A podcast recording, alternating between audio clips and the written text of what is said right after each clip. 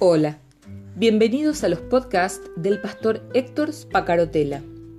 Escúchalos, compártelos, pues lo que Dios tiene para vos hoy también será de bendición para alguien más y será seguramente en el momento justo.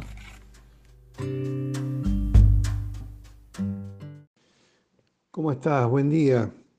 Eh, yo estoy muy entusiasmado con esta nueva serie. Eh, siempre que inicio un nuevo proyecto como este que estamos comenzando hoy, me, eh, me, pongo ansioso por buscar la guía, la dirección, y no siempre la tengo.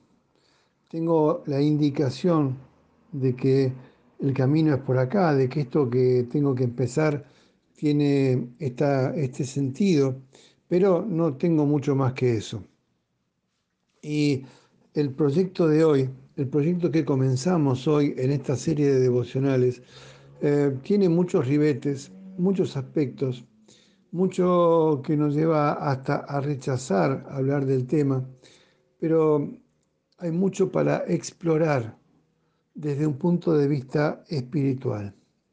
Hablar de morir en tiempos de pandemia, cuando a esta altura, después de un año y pico de, de convivir con el virus, todos hemos visto perder, hemos visto partir a mucha gente, a muchos seres queridos, eh, a muchos familiares, a muchos queridos amigos. Eh, hablar de la muerte en este contexto no resulta algo grato. Sin embargo, lo que comenzamos a explorar es la muerte como un camino espiritual las formas de morir como un camino espiritual. No se refiere esto necesariamente a la muerte física, aunque también lo incluye. Se refiere a esto a eh, el, contexto emocional y espiritual relacionado con el morir. Jesús mismo, cuando en el capítulo 12, versículo 24, pensando en su propia muerte, dice, si el grano de trigo no cae en tierra y muere, queda solo, pero si muere, dará mucho fruto. Palabras que, que son propias de Jesús y que rescata el evangelista Juan.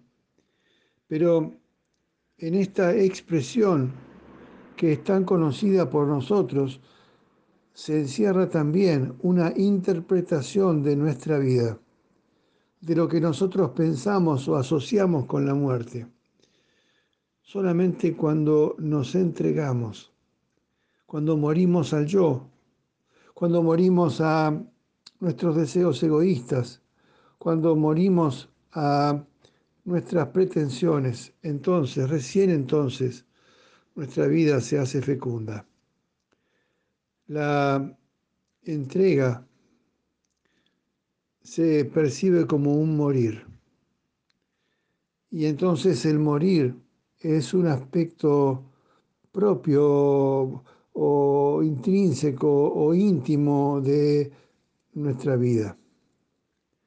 Lo contrario de la entrega es aferrarse a lo que ya no está. Tratar de aferrarnos a una vida de apariencias que ya no nos llena, que ya no nos satisface. Y por esa razón creo que hoy estás escuchando este mensaje. Quien se aferra a sí mismo, quien de manera compulsiva se ocupa únicamente de que le vaya bien a él, termina malgastando su vida querría ser feliz a toda costa y eso parece que no fuera algo malo, pero termina echando a perder radicalmente su propia felicidad, además de las posibilidades de ayudar y de servir a los demás. Lo que vale como norma de la vida espiritual lo ha hasta también redescubierto la psicología hoy. La psicología habla de que solamente logra su vida quien la deja fluir, pero esta palabra, fluir, que se usa tanto hoy en día y que está tanto de moda, no significa otra cosa que fluir hacia lo trascendente, fluir hacia Dios, fluir hacia los demás.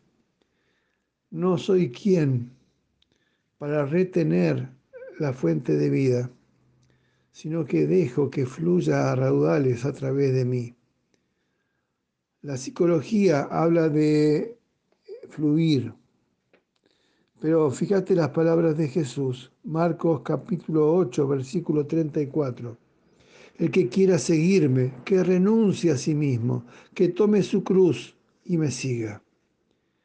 Pues el que quiera asegurar su vida la perderá, y el que sacrifique su vida por mí y por el Evangelio la salvará. Nos aferramos tercamente a la vida y este aferrarse a la vida termina haciendo que la perdamos, porque la vida no entra en este flujo, en este mover del Espíritu Santo, en este río del Espíritu, en este fluir a ojos de la psicología. El que gira siempre alrededor de su propio ego, de su propio yo, se termina aislando, porque el ego es insaciable quiere tenerlo todo, manejar todo a su antojo, pero el, el ego nunca da la felicidad, nunca da la felicidad. Nunca está satisfecho con el reconocimiento y la aprobación que recibe. Siempre quiere más.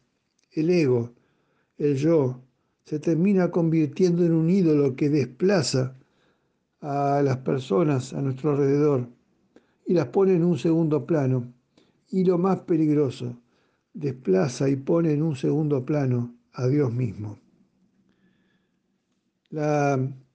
Eh, uno puede leer muchos autores que hablan de la muerte del ego.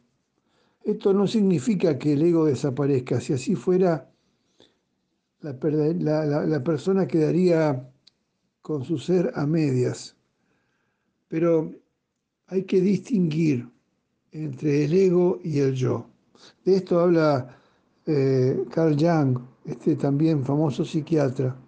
El hombre en su camino de autodesarrollo tiene que ir cada vez más desde el ego hacia su, su propio sí mismo, desde el exterior hacia el centro de su persona, buscando su verdadero yo. Eh, vamos a navegar estas cosas, vamos a explorarlas y vamos a trabajarlas en estos días. Yo sé que tienen mucho para dar. Pensaba en un querido amigo que a partir de su propia experiencia de vida está aprendiendo a abrirse y a contarme las cosas duras que le han tocado vivir y de qué modo esas cosas duras esas experiencias difíciles en su propia infancia están condicionando y afectando su vida actual. Estamos hablando de experiencias que de una forma o de otra tienen que ver con todos nosotros. Maltrato, em, abuso sexual, abandono emocional. Em, y, y podríamos seguir con la lista, por supuesto. Podemos tener dos actitudes respecto de esto. Una es la de guardarnos todo esto y llevarlo a la tumba, y esto nos rodea de una profunda sensación de infelicidad. La otra es em, abrirnos, morir al yo, morir al ego, abrirnos, morir a ese pacto eh, que nos tiene encerrados en nosotros mismos y contar lo que nos pasa. Y yo te puedo asegurar por propia experiencia inclusive, y este querido amigo está también experimentando lo mismo, que cuanto más nos abrimos a la posibilidad del otro, al oído del otro, a la posibilidad de Dios, a la búsqueda de la experiencia de Dios, cuanto más nos abrimos, más es nuestra liberación. Morir a lo que hasta ahora nos ha hecho profundamente infelices, para nacer de nuevo. El trigo, dice Jesús en el versículo que tomamos como referencia hoy, no cae en tierra Si el trigo, si el grano de trigo no cae en tierra y muere, queda solo. Pero si muere, da mucho fruto. Y entonces uno puede también encontrarle un sentido al dolor a través de abrir su corazón y contar a otros su propia experiencia de vida. ¿Cuál es el sentido? Que estamos bendiciendo a otros y animarlos a hablar. Y también, cuanto más hablamos de lo que nos pasa o de lo que nos pasó, o de lo que nos pasó, entonces más nos vamos liberando.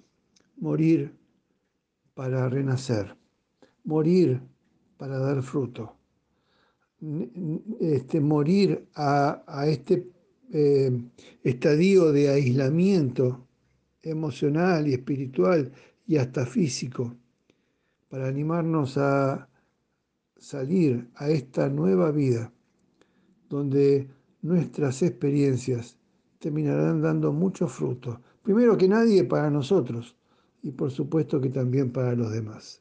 ¿Qué te parece la propuesta? Vamos a ir explorando algunos temas relacionados con esto.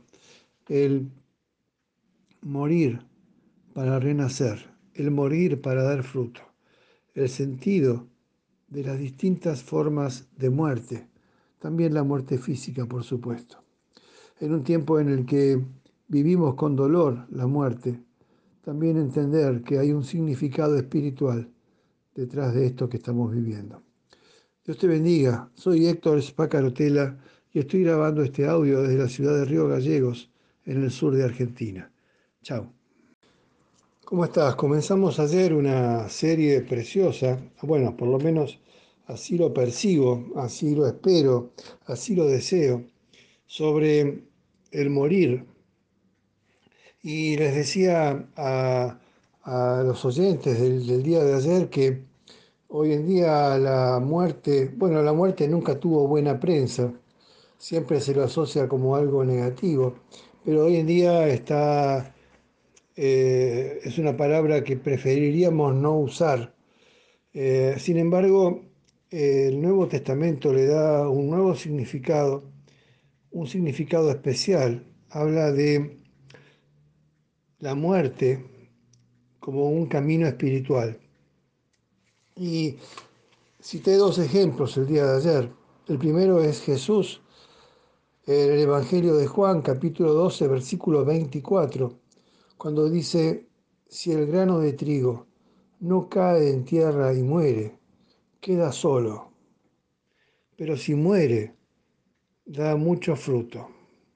Por supuesto que no se refiere aquí en la metáfora Jesús a nuestra muerte física.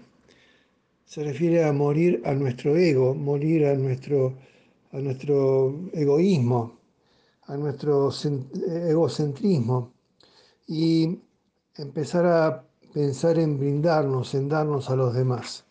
Y decía también que Marcos, en el capítulo 8, versículo 34, refleja también palabras de Jesús hablando de la muerte, también de una forma que nos lleva a transformar el sentido de esta palabra. El que quiera seguirme, que renuncie a sí mismo, tome su cruz y me siga. Pues el que quiera asegurar su vida la perderá, y el que sacrifique su vida por mí, por el Evangelio, la salvará. Marcos 8:34. Morir para salvar la vida. Morir para resucitar, para resucitar en Cristo.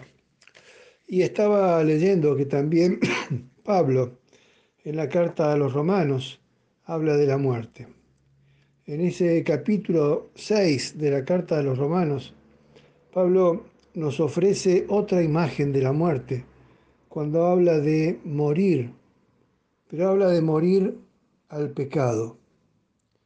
Por ejemplo, el versículo 6 y 7 del capítulo 6 de la carta de los romanos, Pablo dice, como ustedes saben, el hombre viejo que está en nosotros ha sido crucificado con Cristo. Las fuerzas vivas del pecado han sido destruidas para que no sirvamos más al pecado. Hemos muerto, ¿no es cierto? Entonces ya no le debemos nada al pecado. Y yo escuché esa pregunta de Pablo y dije, estoy convencido de que es así. Estoy convencido de que en mi vida las fuerzas vivas del pecado han sido destruidas para que ya no sirva más al pecado. Estoy convencido de que ya morí y que entonces no voy a volver a morir otra vez. Si morimos al pecado, esto eh, ya no va a tener sentido para nosotros. El pecado ya no va a tener ningún poder sobre nosotros. Hemos muerto, hemos renunciado, hemos abandonado nuestra búsqueda del pecado. Pecado significa una vida que se pierde, una vida de engaño, una vida de simulación, una vida falsa, que significa también una, una forma falsa de vivir, una forma vacía de vivir. El pecado trae la complacencia momentánea, pero podemos leer a muchos hombres en el final de su vida, por ejemplo, a Salomón en Eclesiastés, cuando habla de que nada tiene sentido si nos centramos en nosotros mismos. Nada tiene sentido si nos centramos en nuestros propios placeres. Pablo entiende el nacer de nuevo como una participación en el destino de Jesús. Moriremos, seremos sepultados y resucitaremos igual que lo hizo Jesús. Jesús murió a consecuencia del pecado, a consecuencia de tu pecado y el mío Jesús murió a consecuencia del pecado del mundo. Lo clavaron ciertamente en una cruz y esa cruz significaba la suma de toda la maldad y la suma de toda la cobardía de los hombres. Yo sé que estoy usando, usando palabras fuertes, pero así es como lo siento en esta mañana. Jesús murió a consecuencia del pecado del mundo. Jesús murió en una cruz que representaba la suma de todos los males y la suma de todas nuestras cobardías. Pero este pecado no fue el final. Esa cruz no fue el final. El final, el final es un acto de amor maravilloso. Él venció completamente al pecado. Él murió con Él. Por eso nuestro nacimiento, nuestro nuevo nacimiento, transforma toda nuestra existencia. Dejamos atrás nuestra vida pasada y nos definimos como aquellos que realmente viven con Cristo, que caminan hacia, Cristo, que le encuentran un sentido a la vida hacia Cristo, que buscan una vida auténtica en Cristo, que buscan eh, una, una justificación para la muerte.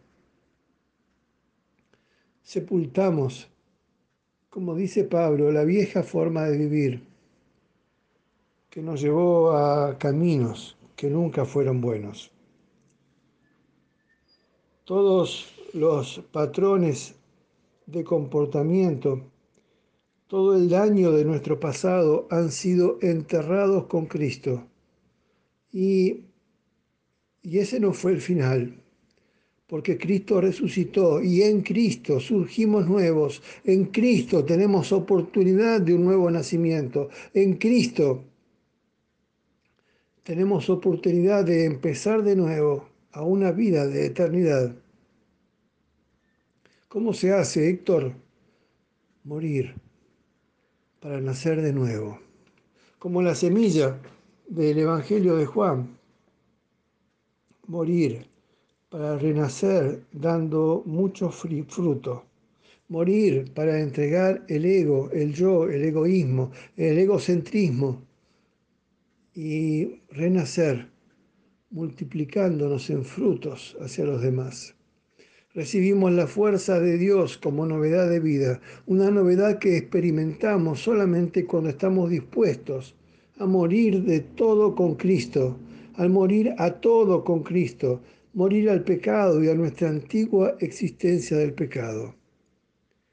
Cuando Pablo habla del cuerpo, no lo dice de una forma despreciativa, no lo dice como menoscabando al cuerpo. Esto ha sido objeto de muchas malas interpretaciones. Yo me acuerdo, y todavía lo sigue habiendo, aquellos que se flagelan o que caminan de rodillas sobre arroz o que, o que hacen enormes sacrificios eh, mortificando su cuerpo como una forma de renunciar a lo malo.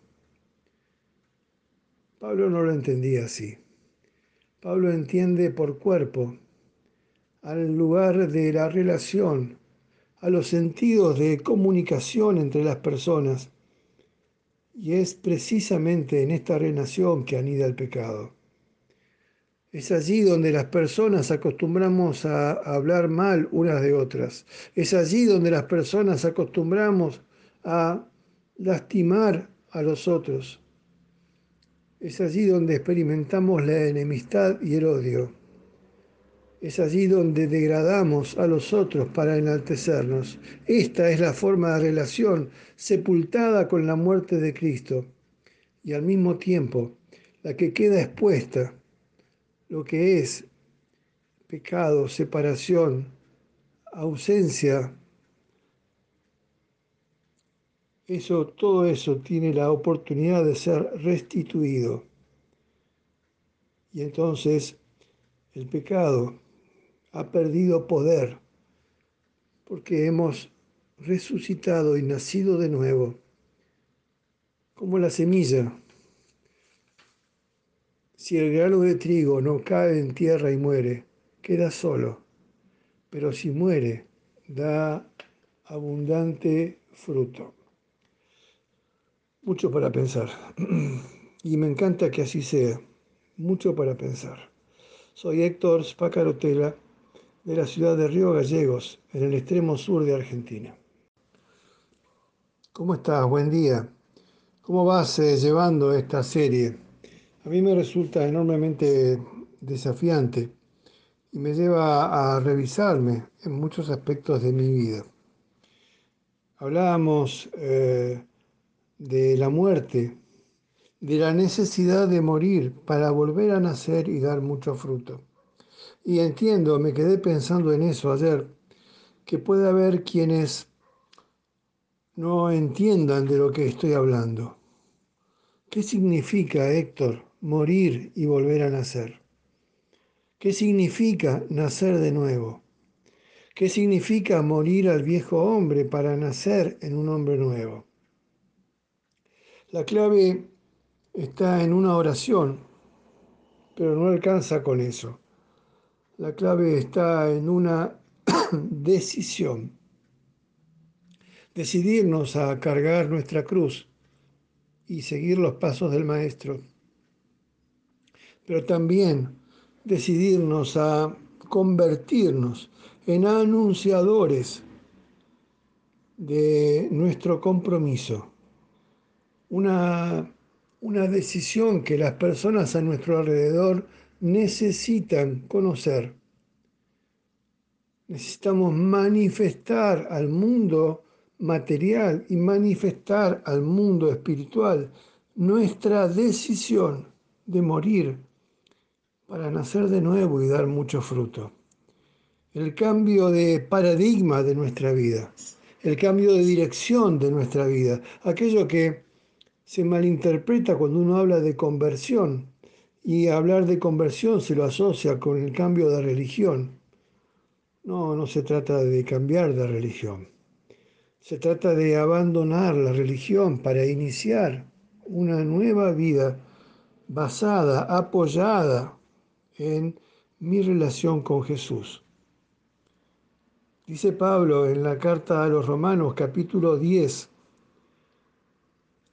eh, versículo 8 en adelante. En realidad dice, el mensaje está muy al alcance de la mano, está en tus labios y está en tu corazón.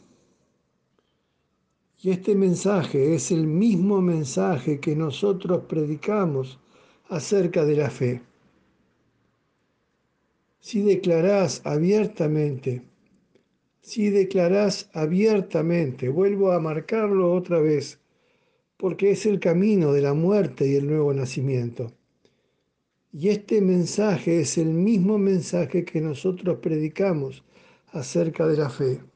Si declarás abiertamente que Jesús es el Señor y crees en tu corazón que Dios lo levantó de los muertos, entonces serás salvo. Pues es por creer con tu corazón que eres declarado justo a los ojos de Dios y es por declarar abiertamente tu fe que eres salvo. Un texto maravilloso, por supuesto un texto que conocemos en una u otra versión. Yo estoy usando la versión NTV porque me parece que es más amigable para aquellos que no están acostumbrados a la lectura de la Biblia. La clave para ser enterrado en tierra, para morir y nacer de nuevo. La, la clave para nuestra regeneración espiritual es confesar delante de los hombres y delante del mundo espiritual, por eso debe ser declarado abiertamente, es decir, a voz en cuello, que Jesús es el Señor de nuestra vida y que estamos convencidos, tenemos la convicción de que Dios lo levantó de los muertos, resucitó por mí.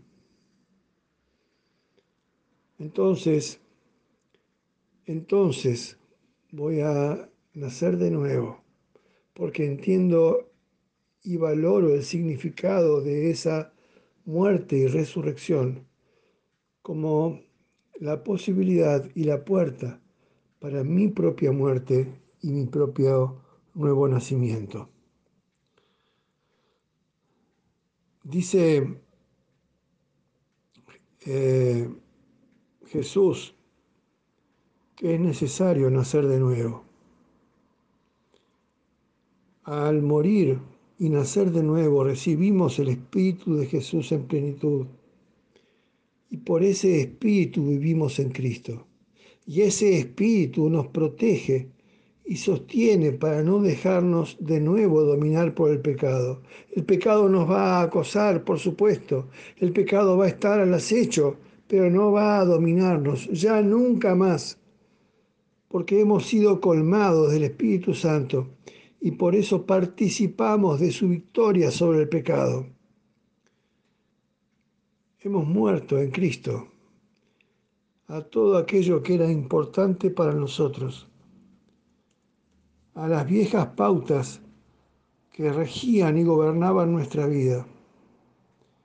Y hemos nacido de nuevo como personas amadas por Dios y aprendemos a centrar nuestra vida en el amor. Dice Jesús en el Evangelio de Juan capítulo 17, aquel poderosísimo mensaje de Juan 17, versículo 14 hoy. Yo les he dado tu mensaje. Está hablando Jesús con Dios, con su Padre. Yo les he dado tu mensaje y el mundo los ha odiado porque no son del mundo, como tampoco yo soy del mundo. No te pido que los saques del mundo, sino que los defiendas del maligno. Ellos no son del mundo, como tampoco yo soy del mundo. El mundo ya no tiene poder sobre nosotros. El mundo ya no tiene poder sobre tu vida. Por eso es necesario que entendamos que en ese acto, simbolizado en esa oración de fe de Romanos 10, 9 y 10, estamos renunciando al poder que hasta ahora había tenido el mundo. De una forma o de otra, todas las religiones proponen meditar sobre la muerte. Pero en, esto que estamos descubriendo de entender la muerte como la vio Jesús, como la vio Pablo, estamos descubriendo que solamente el cristianismo puede ofrecernos el verdadero significado del morir y nacer de nuevo. Hay eh, errores que no podemos cometer y es imaginar que con ese nacer de nuevo todo el pasado queda atrás y ya deja de afectarnos. Hay em, eh, marcas en nuestra alma que tienen que ver con la vieja vida y que distorsionan nuestra verdadera vida. Esas marcas tienen que ser eliminadas por el poder de Dios. Pero para eso tenemos que sacarlas a la luz. Tenemos que reconocerlas, pautas de comportamiento, pautas de conformismo. Es preciso desprendernos de todo aquello que no es auténtico, de todo lo que es superficial para que la vida se pueda desplegar en nosotros, para que la vida auténtica se pueda desplegar en nosotros. Tenemos que sacar a la luz nuestras viejas heridas para poder enterrarlas, porque hoy están como muertos sin enterrar en nosotros.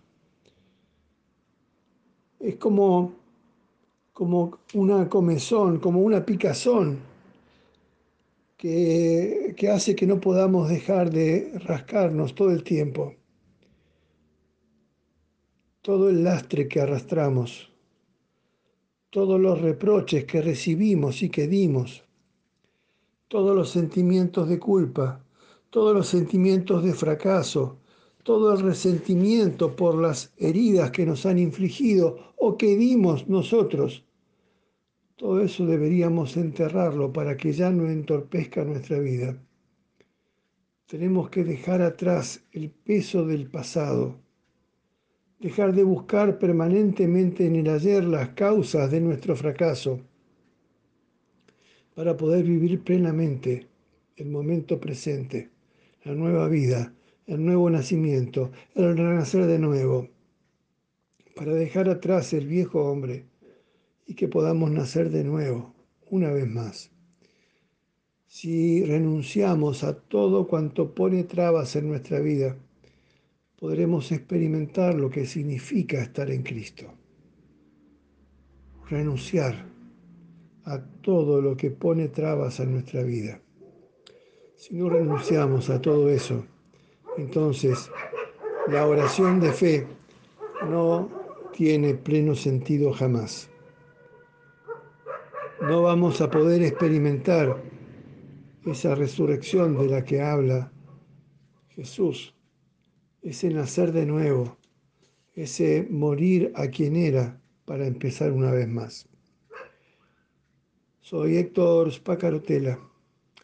Vivo en la ciudad de Río Gallegos desde hace 42 años y tengo 62. Y estuve complacido de poder compartir un día más este devocional. Dios te bendiga. Hasta mañana.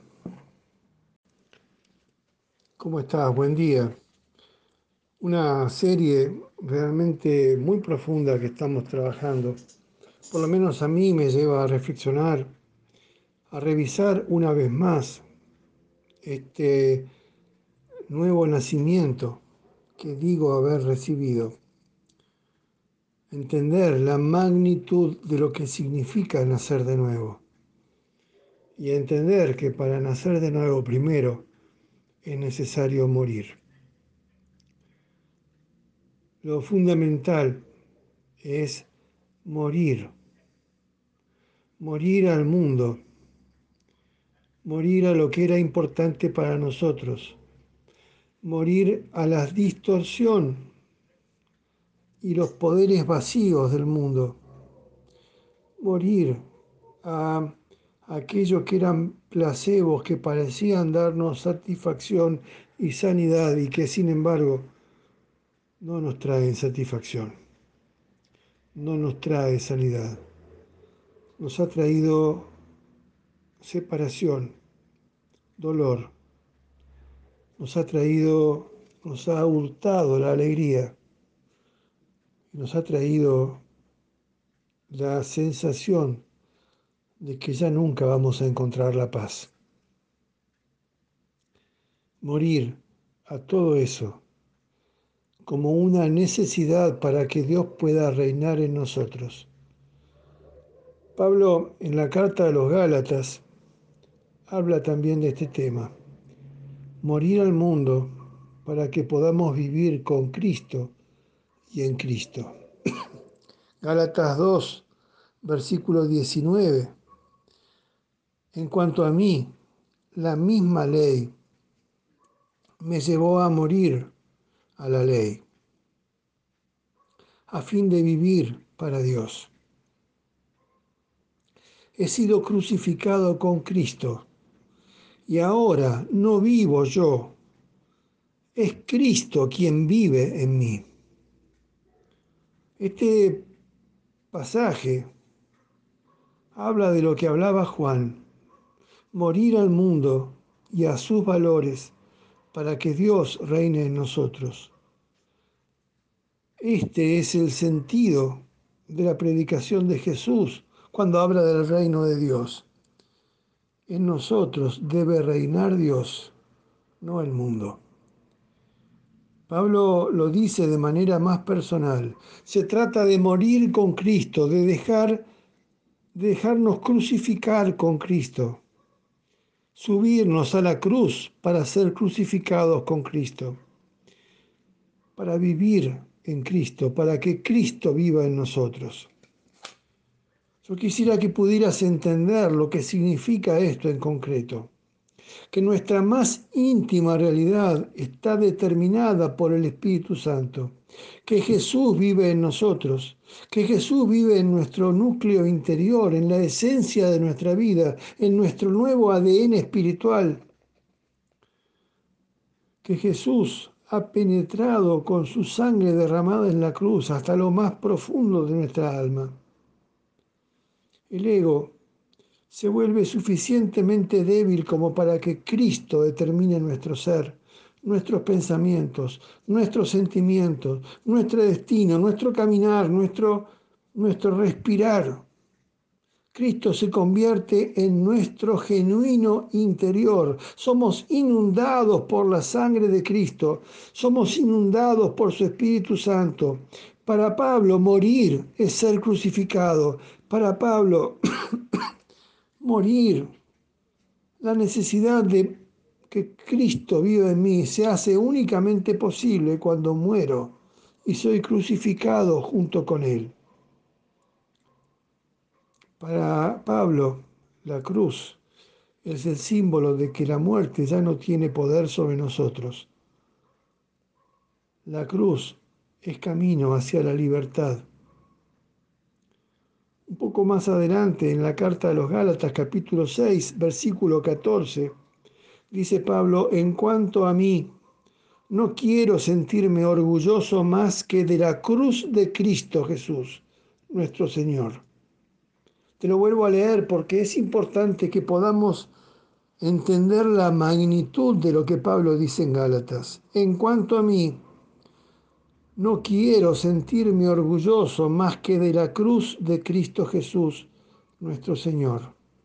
Por Él, el mundo ha sido crucificado para mí y yo para el mundo. Lo único que despoja el poder que el mundo tiene sobre nosotros es la cruz.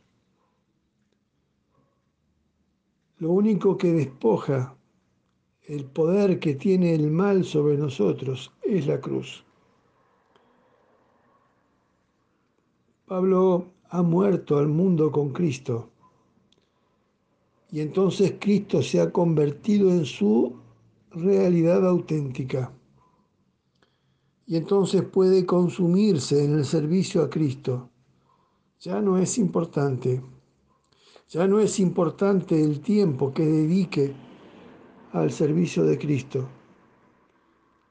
Hace días atrás hablábamos con un querido amigo sobre la necesidad de responder al llamado, de responder al viejo llamado, de responder a aquella vez en la que Dios nos habló. Y es necesario hoy que volvamos a repetir esa oración de fe de Romanos 10, capítulo 10, versículos 9 y 10. Es necesario hoy que entendés la magnitud de lo que significa todo esto, que vuelvas a repetir esa oración.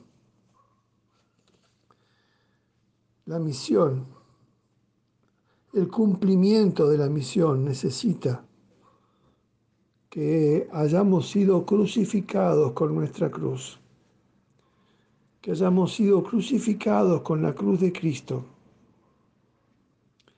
y resucitado con Él y nacido de nuevo.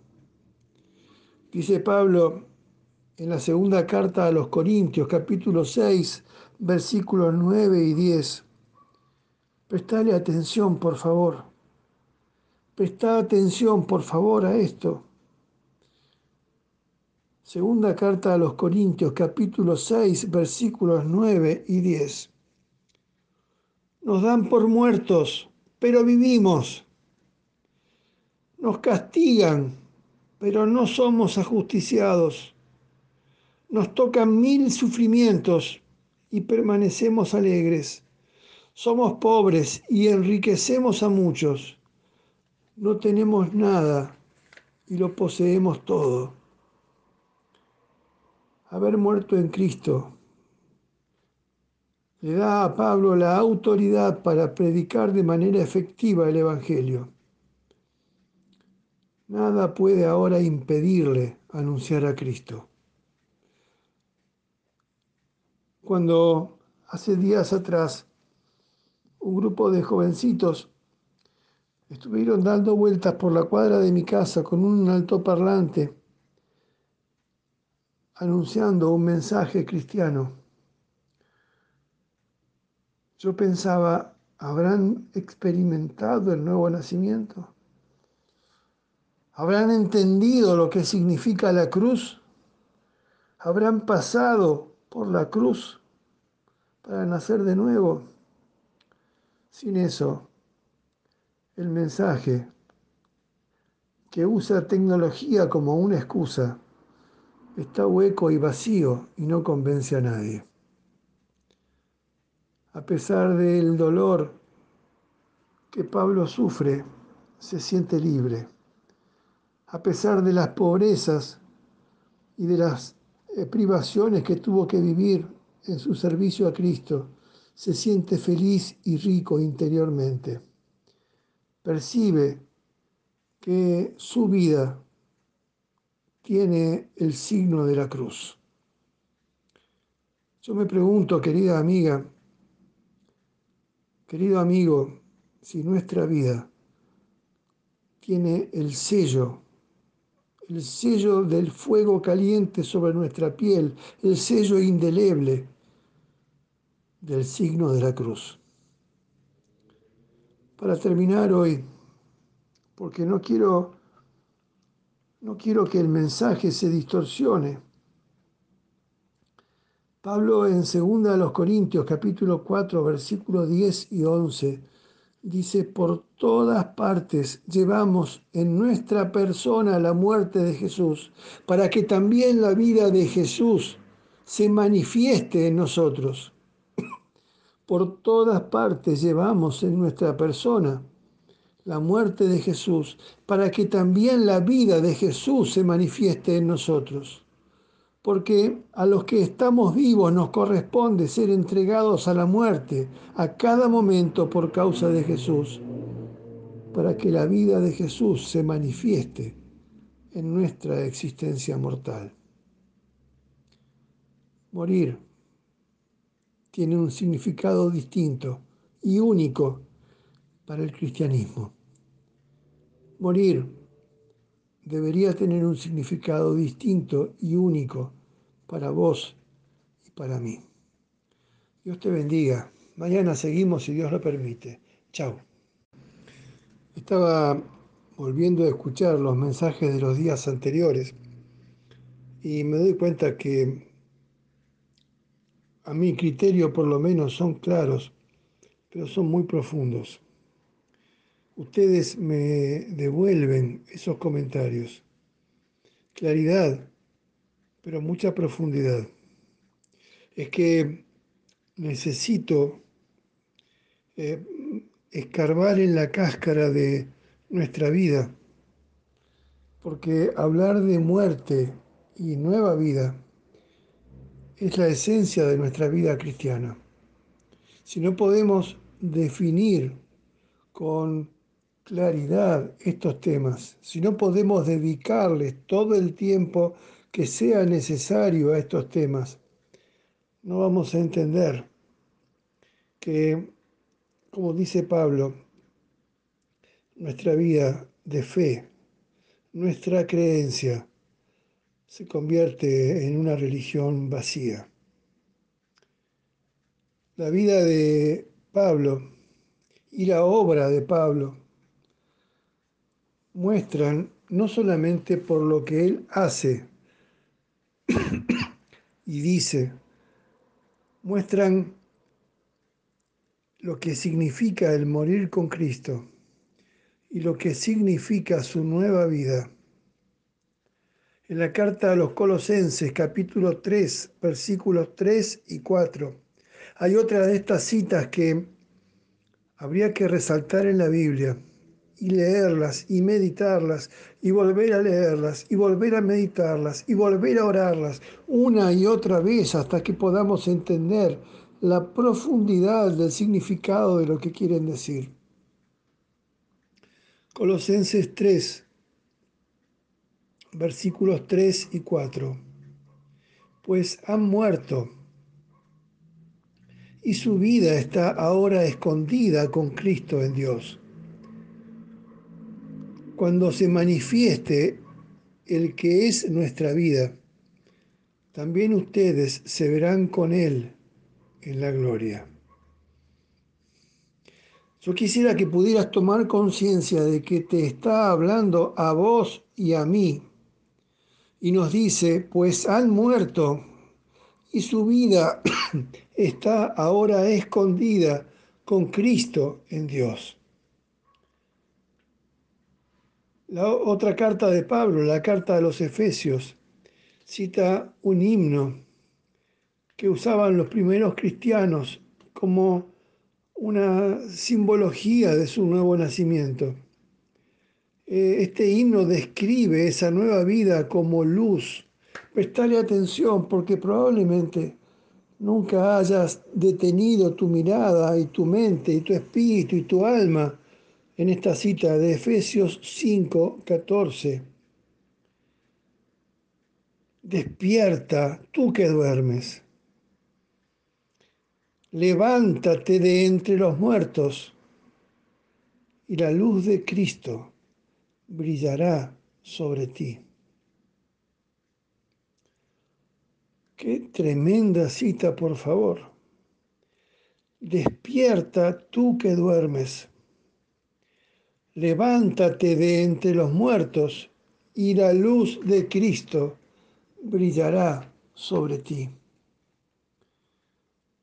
vivir espiritualmente supone tomar conciencia de que hemos muerto con Cristo y que el nacer de nuevo en Él nos permite experimentarlo día a día. Una y otra vez tenemos que resistir esta tendencia del viejo hombre de pecado que nos aleja de la vida auténtica, que nos roba la vida auténtica, que nos lleva o intenta llevarnos en un camino hacia la muerte. Morir en este contexto del que estamos hablando, en este contexto del que habla Pablo, es sustraernos al pecado y quitarle todo poder sobre nosotros. Tenemos que ser conscientes una y otra vez de esto. Tenés que volver a leer una y otra vez estas citas que son palabra de Dios reflejadas a través de la pluma de Pablo.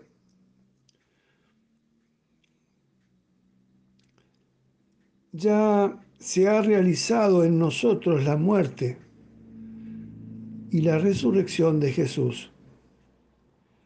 Lo que importa ahora es hacerlo realidad en nuestra vida. Y vos me preguntás, Héctor, ¿cómo hago para hacerlo realidad? ¿Cómo hago para hacer realidad esto? ¿Cómo hago para hacer realidad y que mi vida refleje la nueva vida en Cristo? Lo hacemos realidad si no nos dejamos dominar por el pecado sino que somos libres para vivir desde el amor y haciendo, y haciendo centro en el amor. Entonces, el proceso de morir tiene que prolongarse a lo largo de toda nuestra vida cotidiana y nos lleva a consagrarnos a servir y trabajar por las personas y teniendo siempre presente que el mundo con sus pautas y valores ya no gobierna de manera alguna sobre nosotros. Te vuelvo a comentar el proceso. El proceso de morir tiene que prolongarse a lo largo de nuestra vida cotidiana. Tiene que consagrarnos a servir y trabajar por los demás teniendo siempre presente que el mundo, con sus pautas y valores, ya no gobierna de ninguna manera ni va a gobernar sobre nosotros.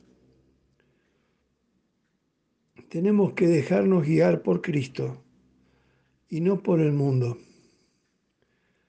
Tenemos que dejarnos guiar por Cristo y dejar de perseguir el éxito como el mundo lo persigue. Tenemos que dejarnos guiar por Cristo y no dejarnos gobernar por la necesidad de más y más posesiones, de más y más prestigio, de más y más poder. Todo eso es vano, es vacío, todo eso es vacío, ya no sirve. La vida espiritual significa algo más. Y quisiera que también pudiéramos prestar atención a este significado. La vida espiritual supone, además, ser conscientes de que estamos rodeados de muerte y de que no podemos vivir auténtica y humanamente nuestra existencia si no es de cara a esa muerte. Ser conscientes que estamos rodeados de muerte y no escaparnos de esa realidad, porque nuestra existencia camina entre la muerte, nuestra existencia camina entre muertos espirituales, entre huesos, tendones, nervios, músculos que caminan a nuestro alrededor pero ojos vacíos, cuencas vacías, porque necesitan el Espíritu de Dios que ya no lo tienen y que no lo pueden tener si no toman la decisión de aceptar a Cristo en su corazón. Ciertamente vivimos rodeados de muerte y no podemos escapar a esa realidad. Tanto el Antiguo como el Nuevo Testamento nos muestran que tenemos que ser conscientes de que nuestra vida está sustentada en Dios.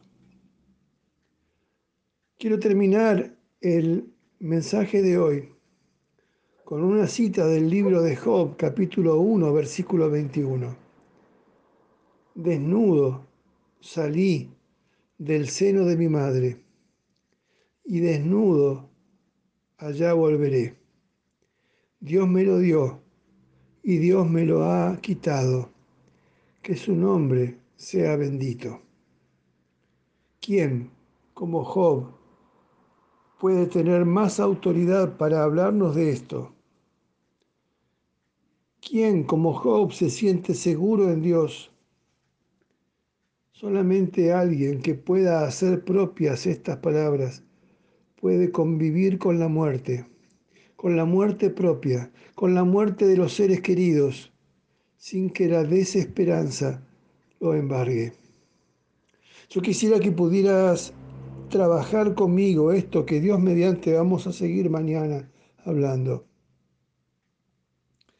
Si no somos conscientes de todo esto, la desesperanza de este tiempo que vivimos nos inunda, nos llena de tristeza, nos abruma, nos hunde en la depresión.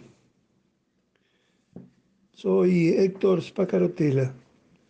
Mm, imagino que hay quienes están escuchando este audio a través de terceros que se lo han reenviado. Eh, quiero que sepas que podés escuchar estos audios a través de podcast, a través de las redes sociales. Si entras en la página de la Iglesia La Roca, Iglesia La Roca, Río Gallegos, vas a encontrar las series completas de mensajes anteriores y esta serie de mensajes que estamos trabajando ahora. Y si preferís el WhatsApp, escribime más 54 9 2966 63 13 36. Dios te bendiga allí donde estés escuchándonos. Por WhatsApp, por Spotify, por podcast, por Facebook, por YouTube como sea, quiero que sepas que sos muy importante para mí. Y si sos importante para mí, también sos importante para Dios. Hasta mañana. Buen día, ¿cómo estás? Estamos eh, trabajando una serie que me ha traído enormes posibilidades de revisarme, de revisar mi vida de fe, de revisar mis actitudes de revisar mi actitud frente a la vida y mi actitud frente a la muerte.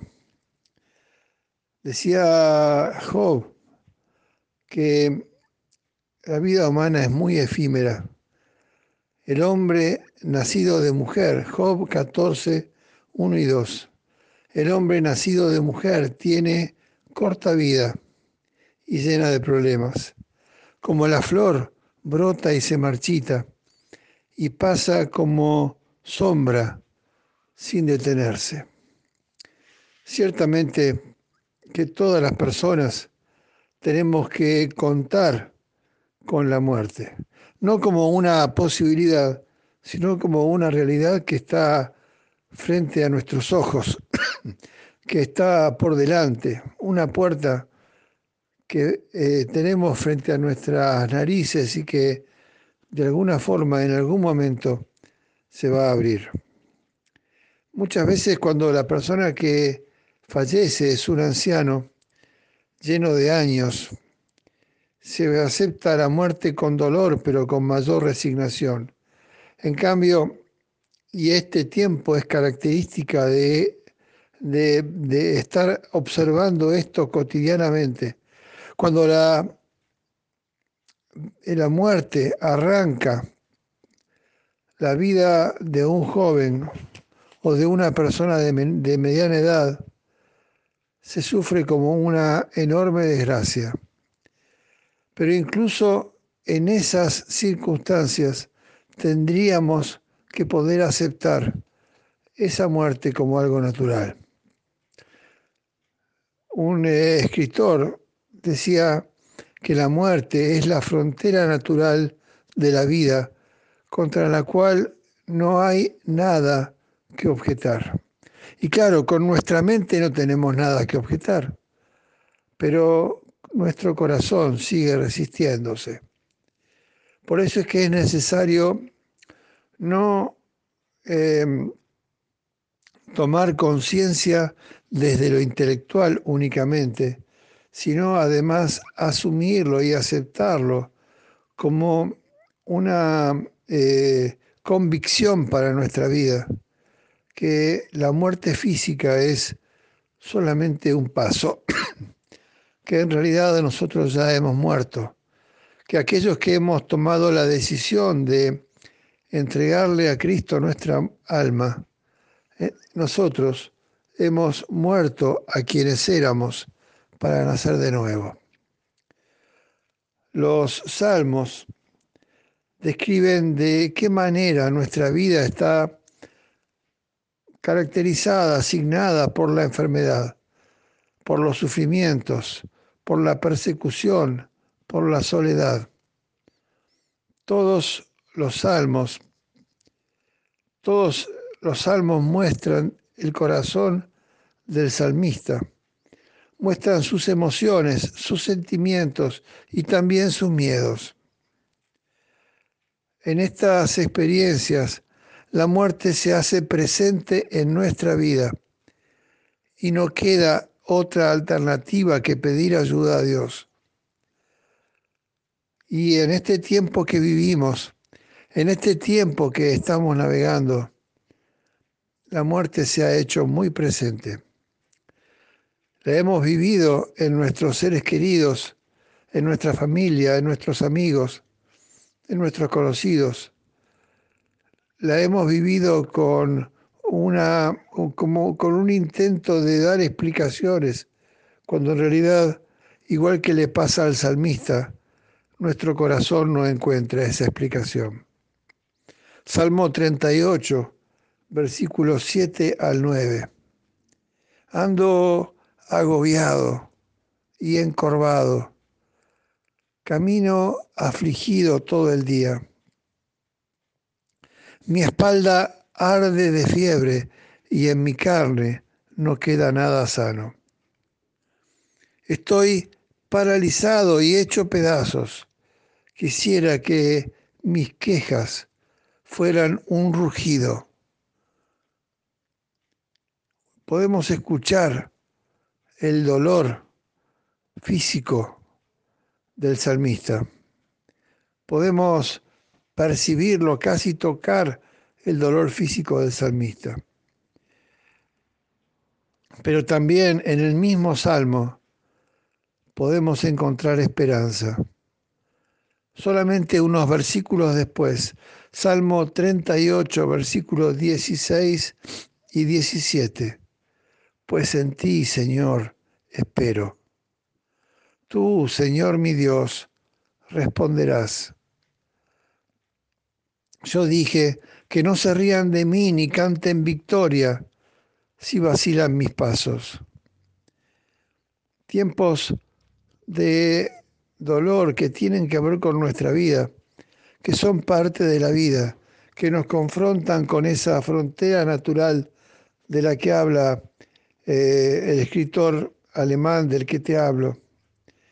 En la frontera natural de la vida, contra la cual no hay nada que objetar. Pero el salmista tiene esperanza, pero Job tiene esperanza, pero nosotros debiéramos construir, ser capaces de construir esperanza. En los tiempos del Antiguo Testamento, la esperanza de vida giraba en torno a los 30 años. Por eso en todo momento y lugar la sombra de muerte estaba presente allí en la vida de todos. Sin embargo, para los cristianos, la muerte ha perdido su aguijón. La muerte ya ha perdido su poder. El escritor de Hebreos dice que Jesús ha liberado con su muerte a los hombres que por miedo a la muerte se pasaban la vida como esclavos. Hebreos 2.15. Y Pablo recuerda a los cristianos que la esperanza en la resurrección da a la vida aquí y ahora un nuevo sabor. Léelo también en Primera de Corintios capítulo 15, versículo 19. Si nuestra esperanza en Cristo se determina con la vida presente, somos los más infelices de todos los hombres. Te lo vuelvo a leer, Primera de Corintios 15, 19. Si nuestra esperanza en Cristo se termina con la vida presente, somos los más infelices de todos los hombres, más infelices inclusive que aquellos que no tienen fe, porque nosotros deberíamos haber eh, aprendido a lo largo de nuestro caminar que la vida es otra cosa, que la vida es algo distinto de lo que pueden ver nuestros ojos, de lo que pueden distinguir nuestros sentidos de lo tangible, que la vida es algo más. Job, el salmista del Salmo 38, el, el escritor de Hebreos, Pablo escribiendo a los Corintios, nos muestran una realidad distinta. Jesús mismo, por supuesto, nos muestra una realidad distinta. No vivamos esta vida con infelicidad. Aceptemos la muerte como una etapa natural, como una frontera natural, como una puerta que en algún momento se va a abrir. Y es natural que así sea. Ha pasado con todos los hombres a lo largo de toda la historia, desde Adán y Eva en adelante. Y va a pasar con nosotros. Y va a pasar con nuestros seres queridos.